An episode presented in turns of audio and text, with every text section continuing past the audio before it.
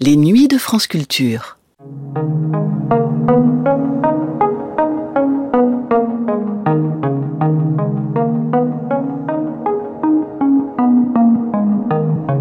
Dans le grand cycle de la vie et de la mort des civilisations, c'est généralement la disparition de ces dernières qui fait l'objet des ouvrages, des études, des débats d'experts.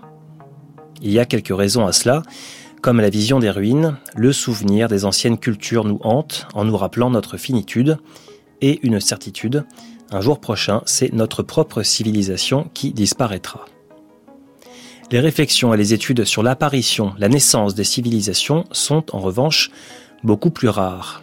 Ce thème était au cœur d'une journée spéciale de programme sur l'antenne de France 3 Nationale en janvier 1958, à l'occasion d'une analyse spectrale de l'Occident orchestrée par Pierre Cipriot. Premier moment d'une série radiophonique appelée à connaître un certain succès au fil des années. L'émission que voici est le deuxième temps de cette journée spéciale autour de la naissance des civilisations. Un programme consacré à des lectures d'un ouvrage d'André Malraux, La métamorphose des dieux. De l'Égypte ancienne à la Grèce, ces morceaux choisis sont introduits et commentés par Emmanuel Berle.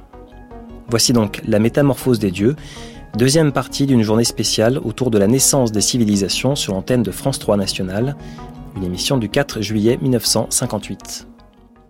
Mesdames, Mesdemoiselles, Messieurs, c'est à l'ouvrage d'André Malraux, La métamorphose des dieux, publié aux éditions Gallimard, que Pierre Cipriot va consacrer la deuxième partie du programme, diffusé, nous le rappelons, toute la journée, sur le thème Comment naissent les civilisations?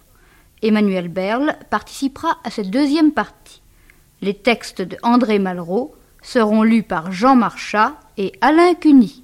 Face à une critique artistique qui a une fâcheuse tendance à considérer les œuvres d'art comme une révélation d'un beau sans lieu ni date et par conséquent sans signification humaine, André Malraux, dans ses beaux livres sur l'art, a eu le mérite de rechercher dans les grandes époques de l'art et dans les styles le pourquoi de l'homme, ce travail de formation par lequel chaque œuvre doit être considérée comme une réponse à l'interrogation que pose à l'homme sa part d'éternité.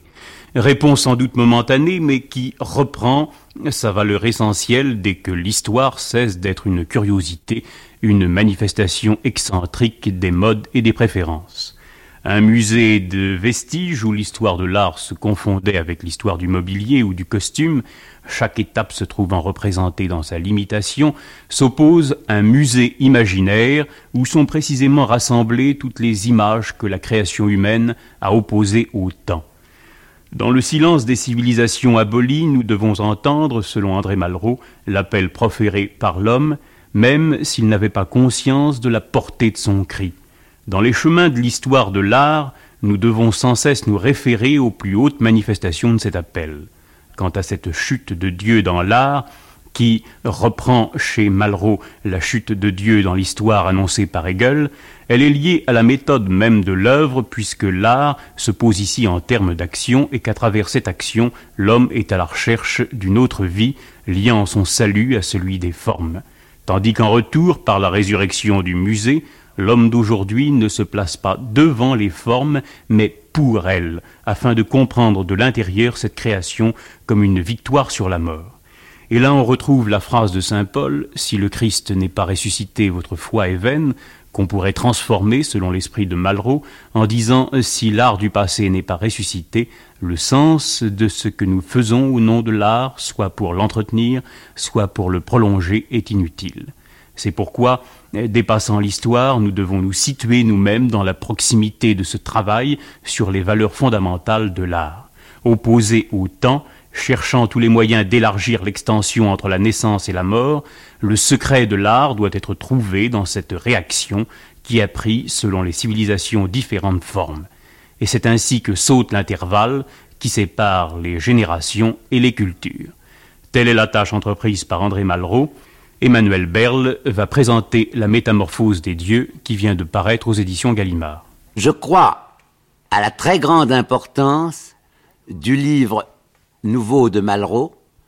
Je pense que Les voix du silence et La métamorphose des dieux sont indispensables à qui veut connaître le mouvement des idées dans ce siècle.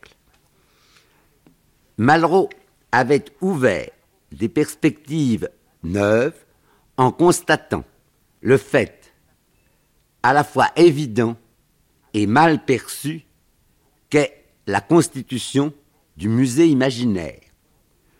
Dans son introduction à la métamorphose des dieux, il cherche à fonder un monde de l'art où les œuvres de tous les temps, de tous les pays, se rejoindraient non seulement dans le musée qui les rassemble, mais dans une sorte de communion. Et on comprend bien par quelle voie Malraux est amené à recourir à une transcendance dont d'ailleurs il doute en même temps qu'il l'affirme. Il ne peut pas ne pas chercher à délivrer l'art de l'histoire, qui envahit l'histoire et que l'histoire a servi.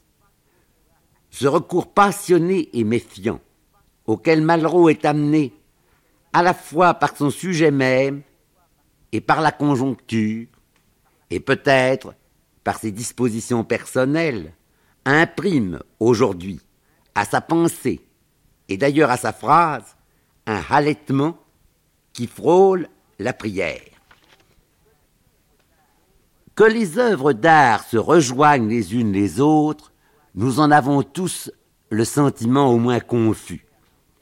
Je regardais avant-hier au Louvre deux reliefs romans. Ils rejoignaient les reliefs grecs. D'abord, c'étaient des reliefs. Ensuite, on y voyait des corps décapités servant de support aux draperies qui les exaltaient. Et enfin, toute œuvre d'art manifeste le pouvoir créateur qu'elle suppose. Mais j'avais le sentiment que aucune de ces explications n'épuisait le mystère qu'elle cherchait à cerner.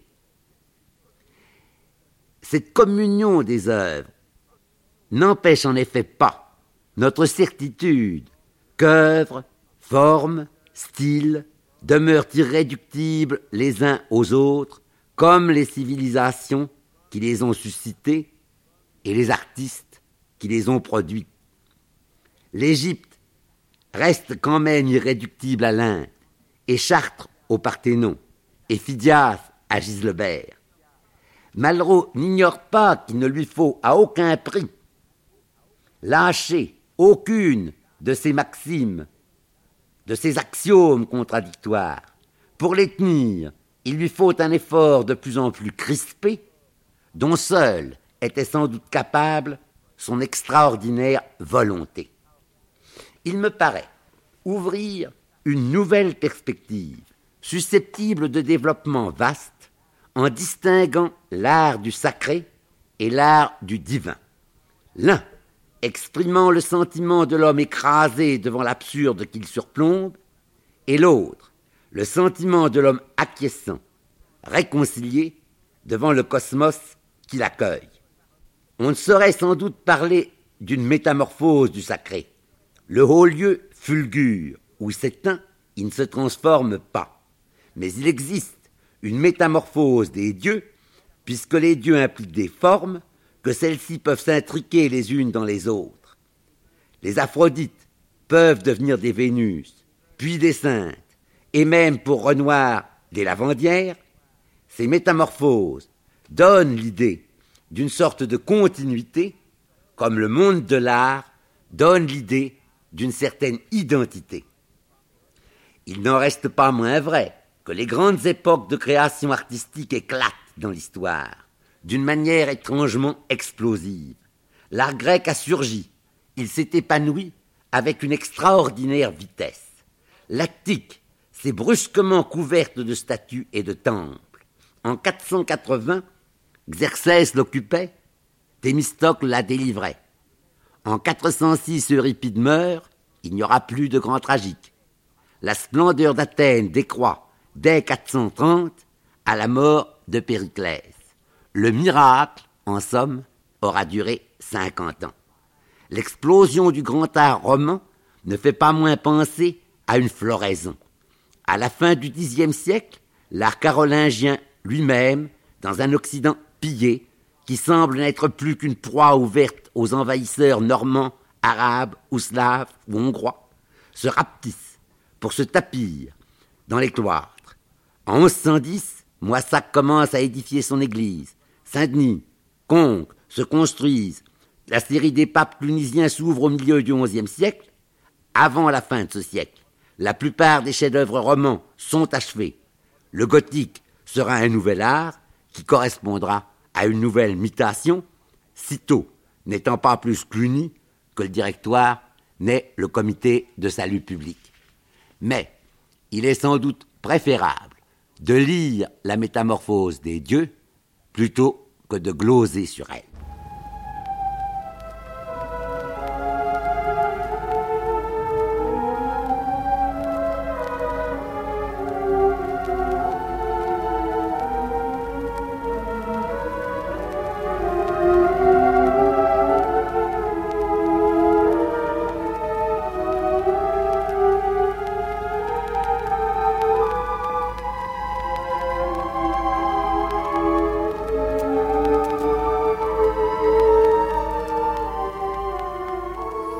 Le premier extrait de La Métamorphose des dieux que va lire Alain Cuny a trait à l'art égyptien.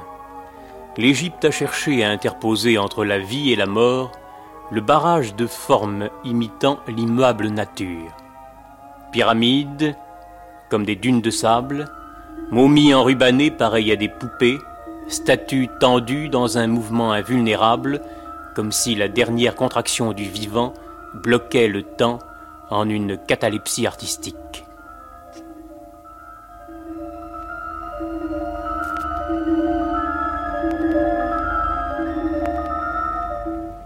La sculpture égyptienne rejoint l'éternité de la mort comme celle des constellations.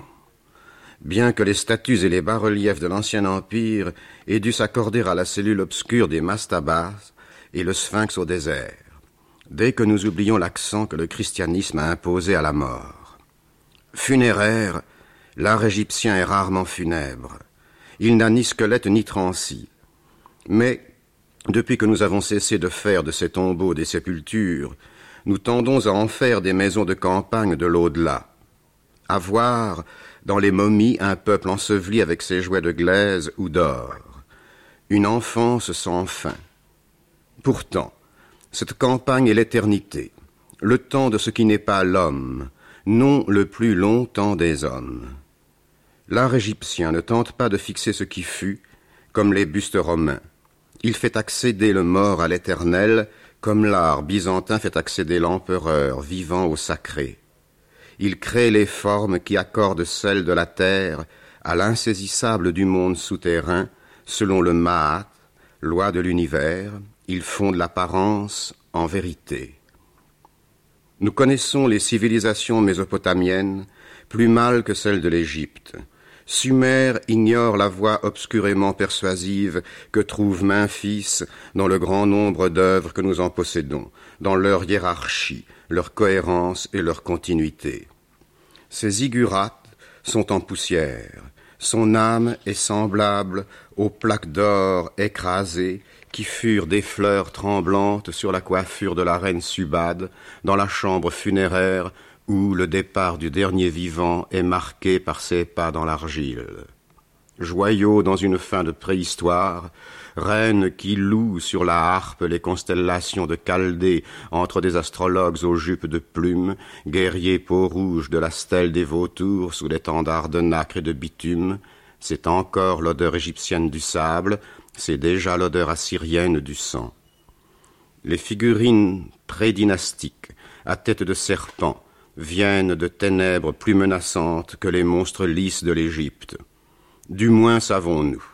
De ceux qui sculptèrent les yeux de fourmis des fécondités, les sauvages figures d'Asnunak et l'admirable tête d'hypnose de Varka, qu'ils furent aussi de ceux dont la vocation peupla l'insaisissable aux animaux de la préhistoire, le dompteur de fauves sumériens, avant l'Égypte peut-être, a opposé un visage presque humain.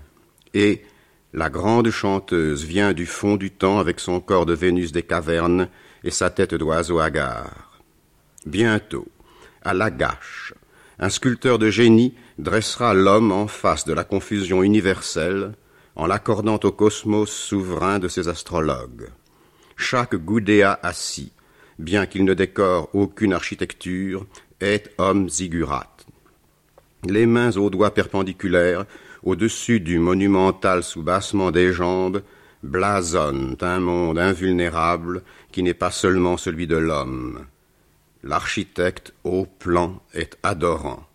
Dieu est ample. On peut concevoir plusieurs interprétations de ces figures qui appartiennent à des civilisations disparues. Mais ce qu'elles nous suggèrent, une civilisation survivante le crie, celle de l'Inde.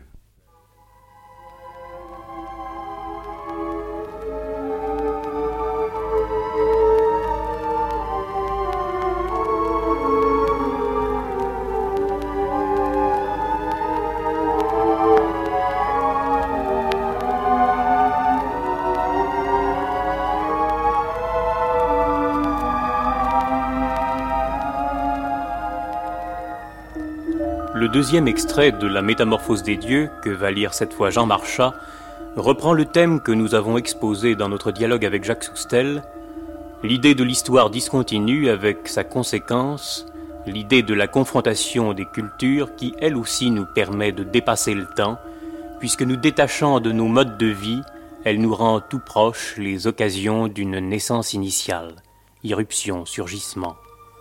Le temps et l'histoire ne sont que ce qui reste lorsque l'homme s'est amputé de sa référence à la totalité de ses manifestations. Poussé jusqu'à l'horizon du partage initial des civilisations, la réflexion sur l'art devient une métaphysique, où l'activité de l'art se retourne sans cesse dans la variété du génie de l'homme. Ces pages terminent l'introduction de la métamorphose des dieux.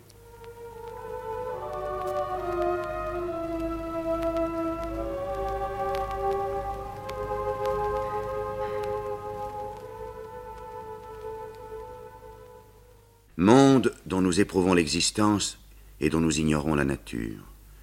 Nous le saisissons comme nous saisirions la présence d'un immense miroir sans bord par les images qu'il nous présenterait.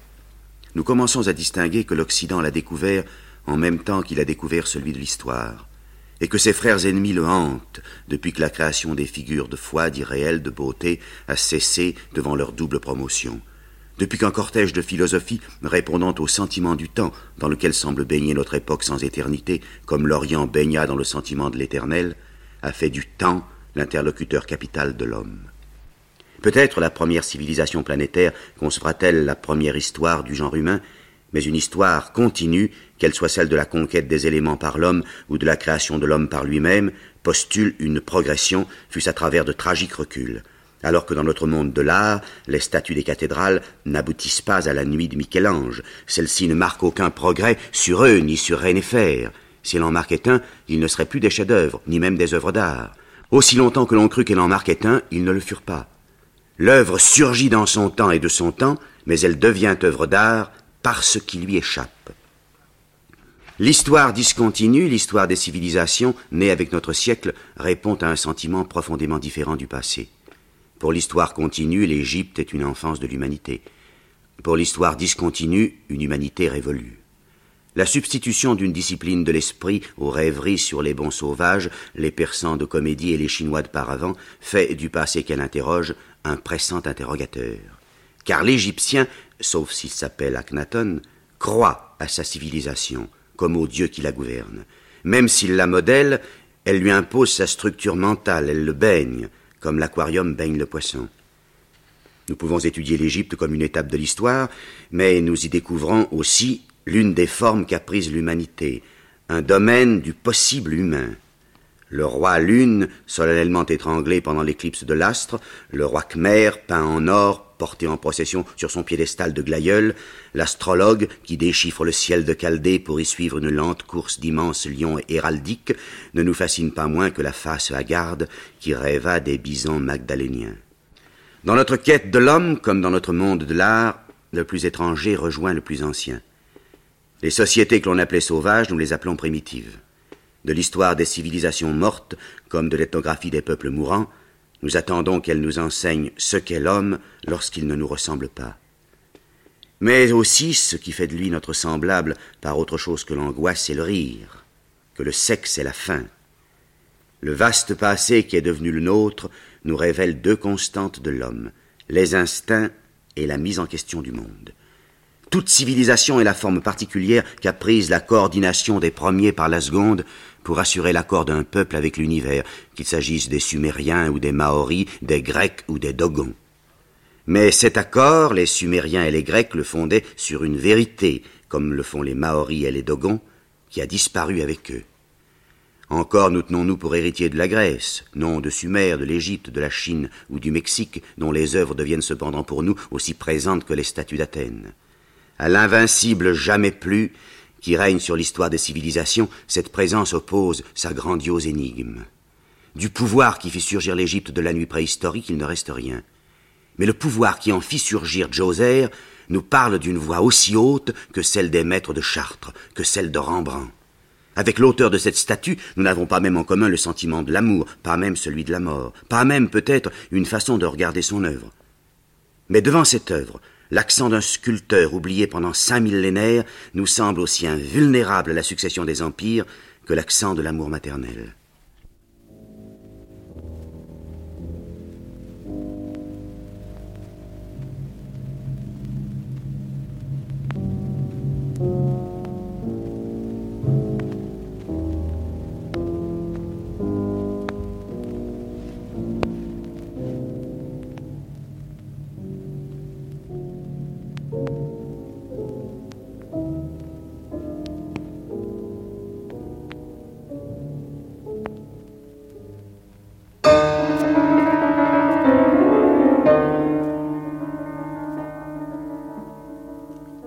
Le troisième texte de la Métamorphose des dieux, à propos de la naissance du génie grec, reprend le thème hégélien de la galerie d'images, dont chacune est ornée de la richesse accomplie de l'esprit que la civilisation crétoise, la Perse achéménide, proposait à la Grèce, et que les Grecs ont transformé pour conduire l'homme plus loin, fécondant le passé pour engendrer l'avenir.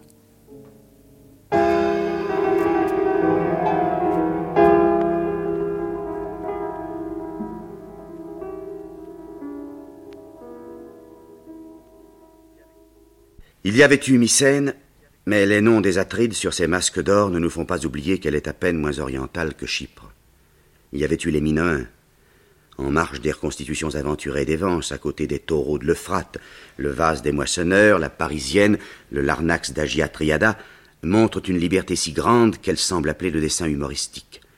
Les croquis que peignait sur des cailloux le sculpteur égyptien, les ostracas, sont loin d'ignorer l'humour. Mais le sculpteur jetait ses cailloux alors que le sarcophage d'Agia Triada est peint pour l'éternité. À Knossos, ni désert ni palmier.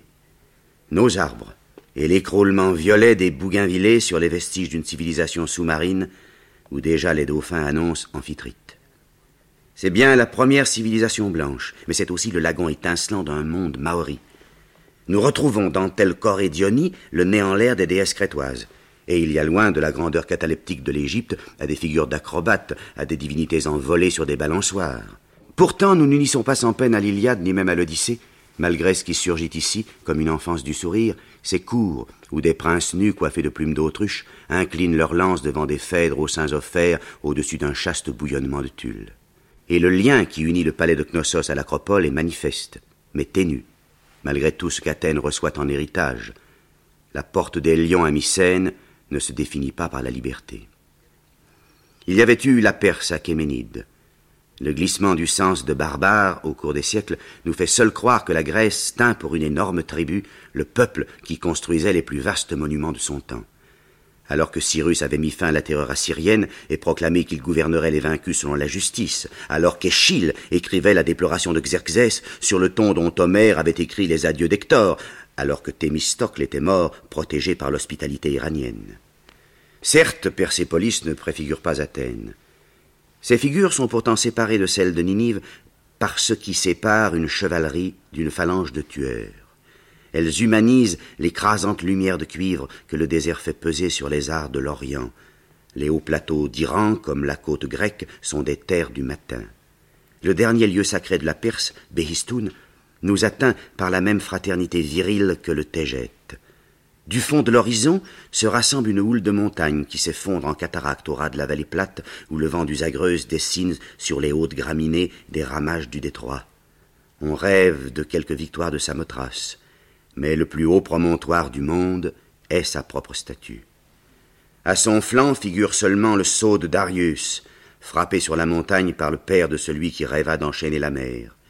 Et les aigles tournoient en poussant leurs cris de chat autour de son épervier héraldique.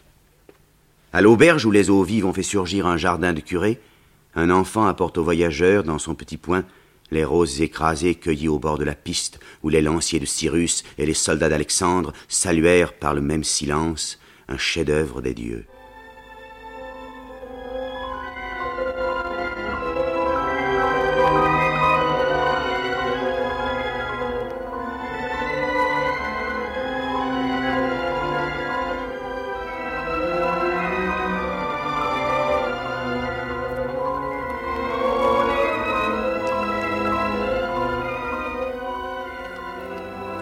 Au triomphe de la mort par la mort même, à cette voie de négation tentée par les civilisations antérieures, l'art grec a substitué la mise en évidence de la vie, le déploiement de l'être et la présence et l'accessibilité de tout ce qui existe.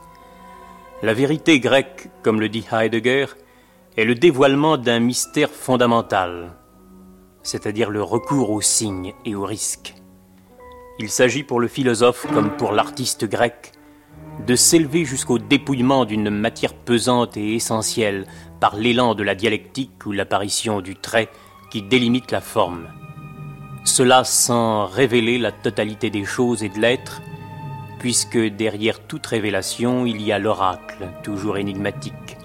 Le maître dont l'oracle est à Delphes, nous dit Héraclite, ne déclare pas, ne dérobe pas, mais fait signe.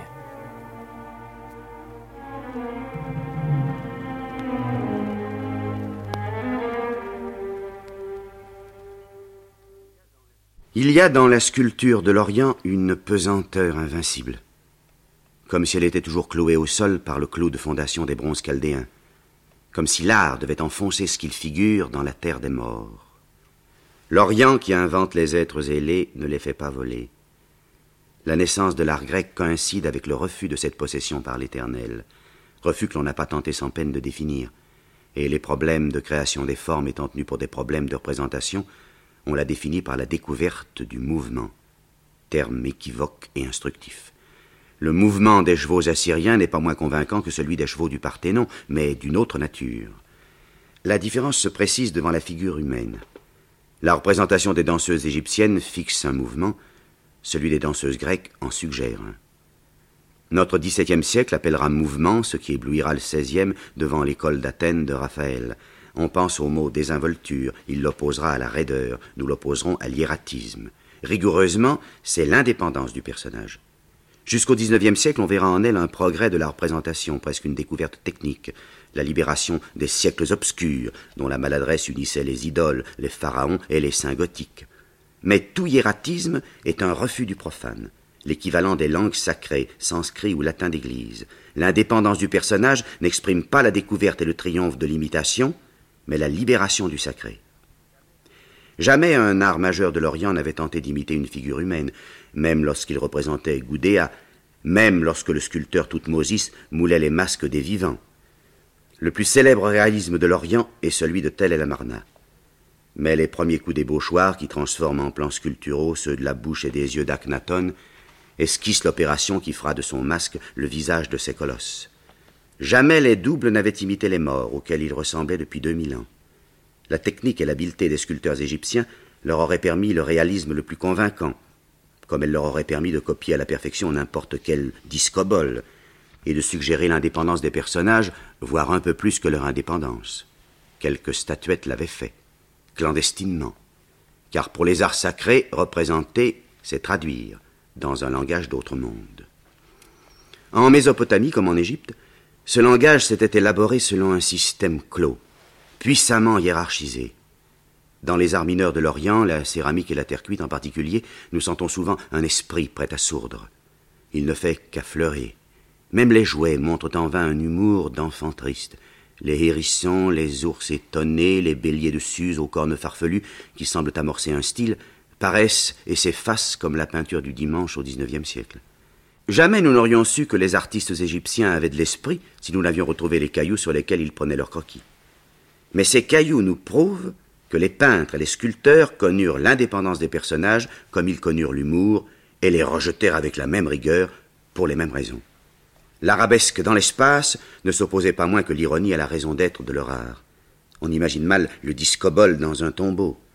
Le sacré de l'Orient n'avait pas seulement impliqué le primat d'une éternité, mais encore un code des formes, sur lesquels les cataclysmes étaient sans action.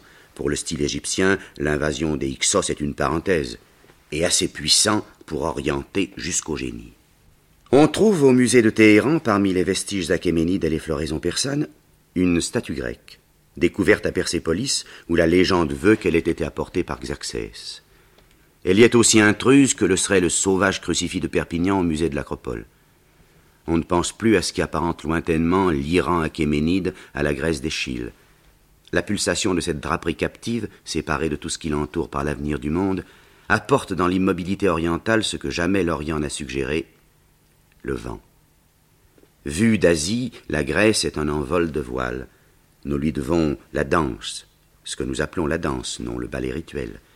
Et l'éclat demeuré à ce mot vient-il de la valse et de la carmagnole, ou des figures des vases et des bas-reliefs? Le mot vierge n'a-t-il pas une résonance étrangère à son sens sexuel et à son sens chrétien, parce qu'il évoque invinciblement les filles des Panathénées et la figure même d'Athènes? L'adolescence n'avait envahi ni les temples de Sumer, ni ceux de l'Égypte, ni ceux de l'Inde, ni aucun lieu sacré de l'Orient patriarcal.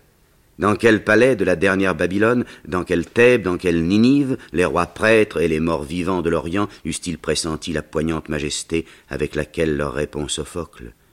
Quand les hommes ont tué la joie, je ne pense pas qu'ils vivent. La Grèce n'a inventé ni la joie ni la jeunesse, mais elle en a inventé la gloire.